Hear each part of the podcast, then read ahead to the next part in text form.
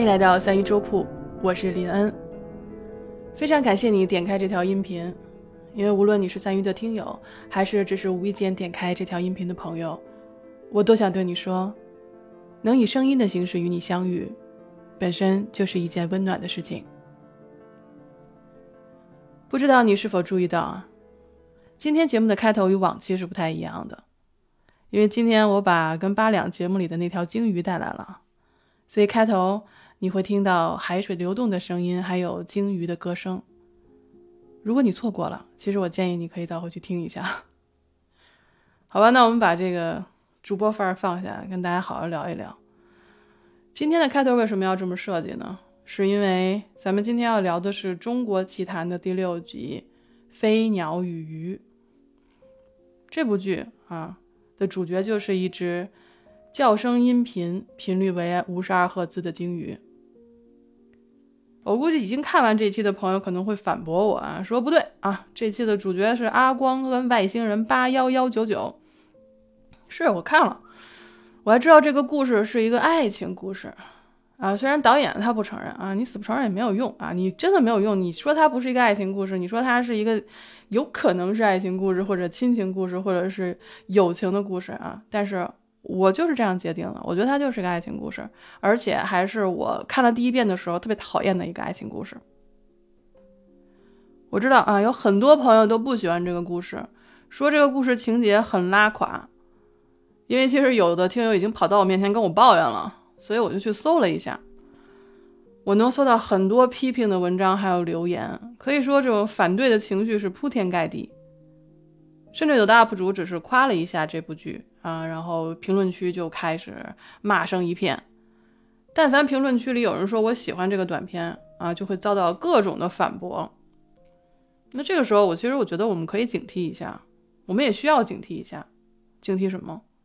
警惕当评论一边倒的时候，是不是掩盖了一些人的声音，或者说是否是让有些人不得不选择沉默？认识我的朋友都知道啊，我的 ID 全名是林恩二百二十一赫兹，对，林恩后面还有一个二百二十一赫兹。那三鱼周部的听友们可能会知道这个二百二十一赫兹的来历。那这个来历呢，我是在这张专辑的第零期，也就是发刊词的那一期啊，我解释了一下这个二百二十一赫兹的来历，以及我为什么要去直播，为什么会有这张专辑的存在。因为在我心里啊，我觉得二百二十一赫兹是我想象中的沉默的灵魂可以交流的频率。在嘈杂纷繁的世界上，我们每个人都试图发出声音，希望被听到，但非常可惜啊，我们的声音一般都是非常微弱的，很多时候话一出口就被这个世界吞没了，就像我们在。评论区里想留下一个支持这个短片的一些意见的时候，也会被大批的反对的声音所淹没。这就是为什么我说我们需要警惕。所以呢，我当时就给自己取了一个 ID，叫做林恩二百二十一赫兹。因为据我所知呢，有一些树的树根是可以发出二百二十赫兹的声音的。而我呢，我觉得我的声音应该是会比树根稍微高那么一点点吧，所以。就把自己叫做了二百二十一赫兹，因为我想找到跟我一样的人，一样有着发出声音的欲望，一样有着被人听到的欲望，一样有着倾诉的欲望。我认为我们可以用二百二十一赫兹的频率进行交流，就像是一个灵魂对另一个灵魂的低语。我相信，即便我们的声音再微弱。也没有人可以否定我们的存在。我刚才说的这些是发刊词的一部分啊，到现在已经两年多了。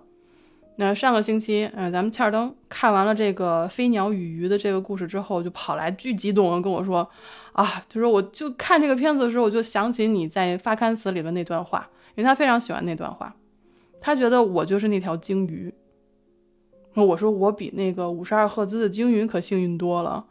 啊，因为或许听咱们的节目的人并不是很多，但是我并不觉得孤单，因为至少现在有你正在听我说话。而《飞鸟与鱼》里的那条鲸鱼就没有那么幸运了。故事里的鲸鱼在现实当中是存在的，它的叫声是在一九九二年被侦测到的，因为由于它的叫声频率比其他已知的鲸鱼物种要高很多，因为它是五十二赫兹。那比如说蓝鲸的频率是十到三十九赫兹，那长须鲸是二十赫兹，所以就是说，科学家们就认为它的叫声可能一直都没有办法被其他的鲸鱼接收到，所以从那时候起，我们就称它为。世界上最孤独的鲸鱼。那自从我们人类知道了它的存在之后，五十二赫兹就具有了特殊意义。那这个特殊意义是什么呢？就是全世界感到孤独的人，在这个频率上都可以拥有共鸣。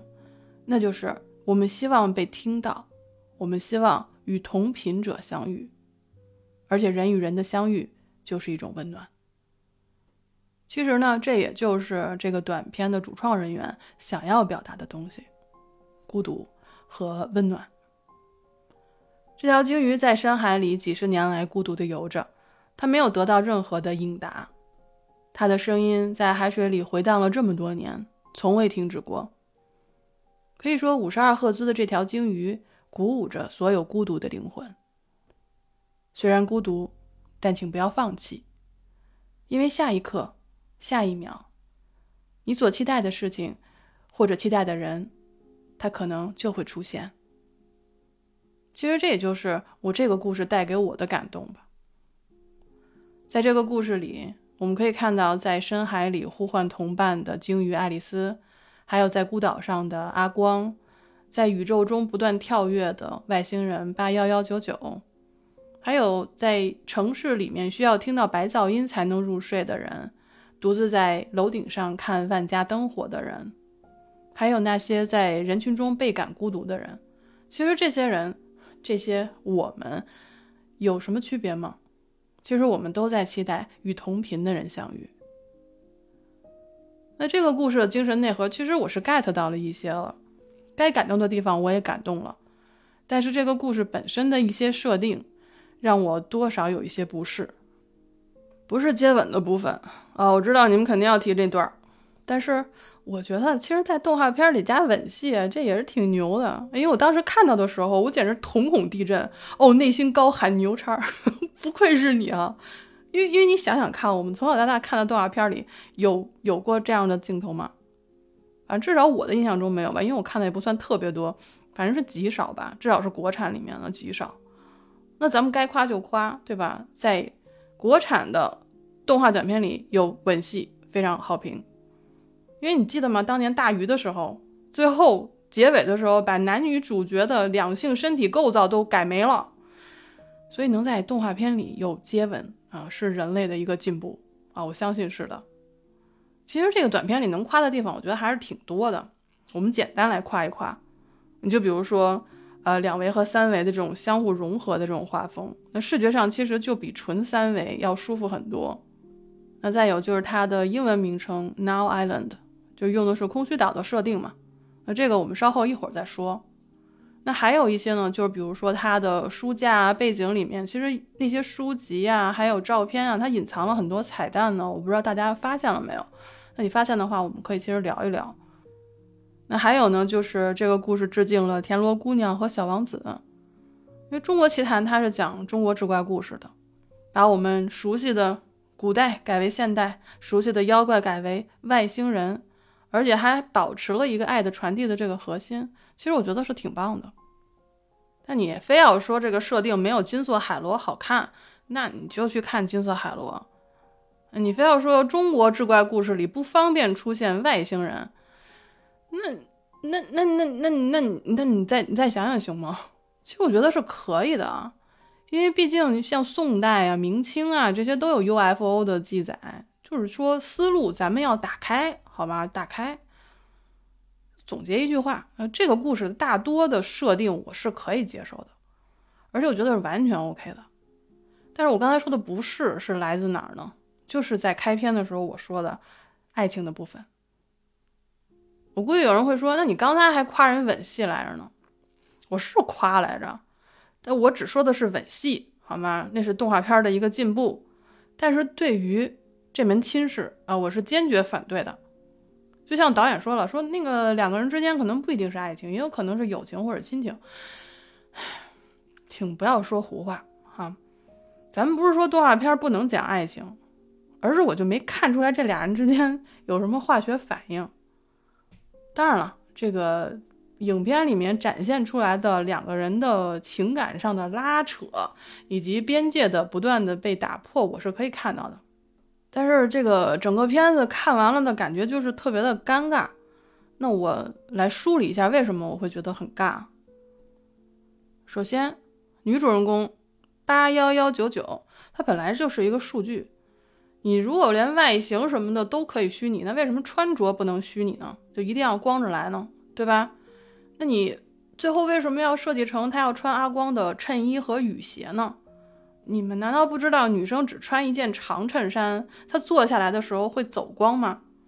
我在整个看的过程当中，我就一看她坐下来，我就害怕她走光，所以就觉得。没有办法融入到这个故事里面，而且女生穿男生衬衫的这个造型啊，怎么说呢？不是我老旧啊，我就是想问一下我们的女生朋友，你喜欢这个造型吗？因为基于经验，我是觉得这还是属于男性凝视的一个角度，可能只这个问题只能问女性同胞了。说这个你有没有觉得这个服装这样设计很好看呢？啊，这个女性同胞啊，姑娘们在评论区里告诉我，这是头一个。那第二个就是我非常讨厌那个飞行器，就是那个被看上去很像几维鸟的那个飞行器。我是能够明白几维鸟的这个设定的，我也能明白为什么要设计成孔明灯，但是我就是很讨厌这个能发出五十二赫兹音频的飞行器。因为阿光问出了我最想问的：你这个飞飞行器你是人造的，它发出了五十二赫兹的音频，它可以让鲸鱼听到，但是这是不是对鲸鱼爱丽丝的一种欺骗呢？结果八幺幺九九说什么？他说欺骗是最好的保护。我当时心说保护个屁！那你来这儿啊，你以阿光喜欢的女孩子的形象出现，这就是非常残忍的一种欺骗吗？我为什么说他说是以阿光喜欢的女孩子出现？因为这里面是有个有一个镜头嘛，他是说阿光的床头那边还是柜子上有一个照片，照片里面有一个女孩子，其实她的形象跟幺八幺幺九九其实是类似的。那如果说这个飞行器模拟的是鲸鱼的频率，它欺骗的是爱丽丝，那么八幺幺九九你模仿的是照片里面的女孩子，那对阿光其实也是一种残忍。就是说，孤独的人和鱼，凭什么要接受以这种样貌出现的假冒的一个同类？一个可以在海底不断呼唤朋友、呼唤同伴的鲸鱼，他要的不是一个在空中会发出相同频率的孔明灯，他要的是一个切切实实的同类。就当你看到这个鲸鱼跃出海面去追逐这个孔明灯的时候。我不觉得那个是一种浪漫，我就觉得是一种血淋淋的欺骗，非常残忍。而这种相遇，我并不觉得温暖，我只觉得是一种绝望。这个短片的名字叫做《飞鸟与鱼》，那鱼就是鲸鱼爱丽丝，还有住在岛上的阿光，那对应的飞鸟就是孔明灯或者说飞行器也好，还有这个八幺幺九九这个外星人。那如果我说孔明灯这只飞鸟是对于鲸鱼爱丽丝的欺骗，那么八幺幺九九就是对阿光的欺骗。所以，对作为一个地球的娘家人，我反对这门婚事，因为这门婚事根本没有感情基础。你八幺幺九九多少是真的，你有多少是假的？到最后的那个吻，是为了满足自己对于地球人的好奇呢？还是主创人员为了这个爱情、友情还是亲情的这个设定，他一定要有一个高光时刻呢？我们常常羡慕一眼万年，就是我与你对视的这一眼，跨越时间与空间，我明白了此刻的意义。得到与失去是同时发生的，这个和阿光与八幺幺九九的吻是同一性质的。那么也就是说，地球人和一段发送到地球的数据产生了情感连接。我相信这种情感的设定在一些人里是能得到共鸣的，但我就是不喜欢。为什么？是因为我觉得八幺幺九九这个姑娘在故事里边没有立起来。就尽管你武力值爆表啊，你动手能力一流，你学习能力 max，但是问题是，我们的机器猫也可以啊，对吧？即便是我们地球有一眼万年。但是两个人那个瞬间的情感交互、情感认可，在这个故事里我没有看到。你们两个之间有什么相互认可的吗？所以我就觉得当时那个一吻万年，空间时间瞬间的消失，打破重组。我看完了，我就觉得看了个寂寞。我可以 get 到你的设定那个点，但是我就是没有办法有情感波动。因为我觉得这个爱情故事你就是没有写好，即便你不承认它是个爱情，这个故事你也没有写好。所以后面我把这个故事的整体的一个爱情上面的一个结构，在我的脑子里已经改了。我们开了一个脑洞啊，这就是为什么我们持续的要在看片之后要开脑洞，因为就像吃饺子一样，看片不开脑洞，就像吃饺子没有蘸醋。所以爱情的这一部分我已经把它改掉了。来，我跟大家说一下我是怎么改的。这个故事中文叫做《飞鸟与鱼》，那英文大家有没有注意到它的英文名是什么？叫 Null Island，直译叫做空虚岛。这个地方是实质存在的啊，实质存在什么鬼？它是现实中存在的，它存在于本初子午线零度和赤道零度交界的地方，而那个地方其实是不存在任何岛屿的，只是呢，人们为了标记这个零零的这个坐标。在那儿放了一个浮标，而这个浮标呢，其实在影片中已经出现了，那个就是零零的坐标，也就是空虚岛的所在地。那这个呢，也就是我脑洞的源头，因为我们知道所谓的空虚岛或者说空岛并不存在，它只是一个交汇点。那我的脑洞就是，如果一条鲸鱼也不存在呢？就是那条只能发出五十二赫兹的鲸鱼，它或许是不存在的。比如说，如果阿光接收到的五十二赫兹的声音是几百年前坠入海中的外星人发出来的信号呢？因为要知道，能发出五十二赫兹的鲸鱼，世界上只有这么一条。它如果不是鲸鱼呢？如果它就是一个外星飞船发出的信号呢？假设清康熙年间啊，康熙五年八月十四日，这个飞行器呢在宝山海面迫降了，我们就先管它叫爱丽丝。那爱丽丝随后呢沉入海底，从它迫降的那天开始，它就在海底不断的发出信息给母星 B 六幺二，因为这个信号在海底啊是非常微弱的，它没有办法传到外太空去，所以呢。这个信号只存在于海底之中，在深海中传递，直到一九九二年才被人类探测到，才被人类误认为这可能是一只孤独的鲸鱼。而阿光把这个声音记录了下来，剪辑成了白噪音，通过电台发了出来。这个声音发出来之后，几年以后才被外星人的母星人终于通过这个电台信号，然后锁定了地球，所以他们才派八幺幺九九出现在地球，也就是为了寻找这个迫降在地球的飞行器。所以八幺幺九九出现在地球，绝对不像他所说的随机的进行什么宇宙观光旅行，他就是为了爱丽丝来的。因为它出现的那个位置准确无误，就是出现在阿光电台那个位置上，也就是说，其实母星已经锁定了阿光的电台的信号发射位置，而八幺幺九九它的本体不在地球，在母星 B 六幺二星球，它的外形不过是由信号的一种折射，所以到地球完成任务，它就必须是变成人类的样子。当时他就用了阿光的住所里面的一张照片，那张照片里是当时他能够检测到的唯一的人类形态，所以他就变成了照片里的姑娘的那个样子。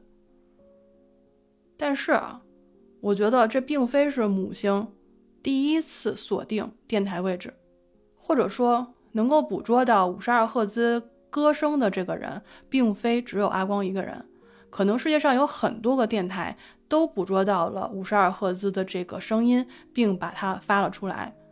而母星派了外星人到所有的位置去搜索，甚至可能不止一次。而阿光桌面上的那个女孩，她很可能是上一个本体被折射到地球来寻找爱丽丝的外星人。那我们暂且管她叫做黑发女孩。那经过上次黑发女孩来到这里寻找爱丽丝，或者她已经找到了爱丽丝，并把这个外星人带回了母星。还有可能就是别的外星人已经找到了爱丽丝。总之，她必须要返回到母星。但是，咱们可以通过阿光的这张照片，能够感受到阿光和这个黑发女孩之间的这种情感。那任务完成了，黑发女孩回到了母星。如果阿光想要再见她，他只有一个办法，那就是依旧不断的去播放爱丽丝以前的声音信号，可能会促成外星人继续派人。进行搜寻，他有可能借这个机会可以再次见到黑发女孩。这也就是为什么在影片当中，八幺幺九九来的时候，阿光并没有觉得特别惊讶的样子，而且还给他穿了自己的衣服和鞋子。阿光的生活一切照旧，还是给女孩讲了鲸鱼和几尾鸟的故事。其实我认为，阿光故事里的几尾鸟其实就是说的黑发女孩。因为外星人的本体离开母星之后是没有办法生存的，所以只能依靠信息折射在宇宙中进行跳跃，而且在任何的地方只能停留很短的时间，而且停留的一次比一次要短。最后呢，就是我们所知道叫做下沉。下沉是什么意思呢？就是本体作为信息所折射到了那个星球之后，它的分子的形式会滞留在那个地方。成为那个星球的一部分。当然了，它的本体那个时候也就只能留在母星，不能再进行跳跃。所以，当八幺幺九九来到地球的时候，阿光并不觉得惊讶，因为他已经见过黑发女孩了，这是第二次见到外星人。他只是暗暗地观察八幺幺九九，他想着说，这个女孩会不会跟上一个女孩是同一个人？因为。八幺幺九九的外形是参照了黑发女孩的，而我们从她的很多行为上，其实也透露了八幺幺九九他也许不是第一次来到地球。你就比如说，他没有通过学习就知道怎么样用吸管去喝饮料，而且在一个完全未知的地方，他可以安全的入睡，甚至可以习惯性的靠近阿光。所以我觉得八幺幺九九其实他也是一直在欺骗阿光的，他不想告诉他白发的八幺幺九九就是黑发的那个女孩，她必须要假装自己是第一次来到地球，第一次学习地球的知识，还要学会做饭，因为他知道这是他的最后一次跳跃，时间非常的短，而且下沉之后他就再也没有办法回到地球了。这也就是为什么阿光在问他是不是做这个飞行器是欺骗了爱丽丝，他当时的回复是：有时候欺骗是最好的保护。那从这个角度讲就是合理了，因为他知道我现在欺骗你只是为了保护你，因为我再也不会回来了。而阿光其实他也能感觉出眼前的白发的八幺幺九九就是之前的黑发女孩。所以在八幺幺九九问他是否孤独的时候，他先是沉默，然后回答说：“他有爱丽丝。”因为阿光知道，只要不断的播放爱丽丝的歌声，他就有机会再一次遇到他所爱的人，这就是他的希望。但很可惜，八幺幺九九注定是要下沉的，注定是要消失的，所以才有了这个吻。因为阿光吻上她，电光火石，整个宇宙被打散又重聚，这就是他最终确认了白发的八幺幺九九就是他所爱的黑发女孩。我们说思念跨越了时间与空间，一吻万年。我得到了你，同时也失去了你。从此，阿光每次捧起一片海水的时候，都有八万一千一百九十九个你的分子。阿光的爱人最终是成为了这片海的一部分，但这个并不是故事的结束，因为只要爱丽丝的歌声一直在，B 六幺二星的本体一直在，那说不定就会有下一次的跳跃和下一次的相遇。只是在重逢之前，阿光将会取代地球深海里的爱丽丝，成为宇宙这片深海里那条歌声为五十二赫兹的孤独鲸鱼。不断的呼叫着自己的爱人，不断的呼叫着自己的同伴。这就是我编的这个故事，我不知道大家是否喜欢呢？其实，孤独的人之所以感到孤独，是因为他曾经拥有过，但是又失去了。他对失去的人念念不忘，而念念不忘必有回响。无论是爱丽丝的五十二赫兹。还是我的二百二十一赫兹。只要我们用心听，耐心等待，必然可以听到一个灵魂对另一个灵魂的低语。这个期待与希望，将成为黑暗中的一盏明灯，照亮我们前行的道路。我们都知道，这个影片其实致敬了《小王子》。那我今天就用《小王子》的最后一段结束今天的节目。书里是这样说的。这就是小王子在地球上出现又消失的地方。请仔细看吧，记住这个地方。假如你碰巧路过这里，我恳求你，不要走得太快。请在那颗星星下面停留片刻。假如有一个孩子向你走来，假如他在笑，假如他有金色的卷发，假如他从来不回答你的问题。你应该很容易猜出他是谁。到时候，请你帮帮忙，别让我如此哀伤。请赶紧写信给我，告诉我他回来了。感谢你收听到这里。你喜欢我今天的脑洞吗？来评论区跟我聊一聊吧。下一期我们将继续聊中国奇谭，如果你还没有看的话，去看看吧。您现在收听的是三一桌铺直播间里的故事，我是林恩二百二十一赫兹，咱们下期再见。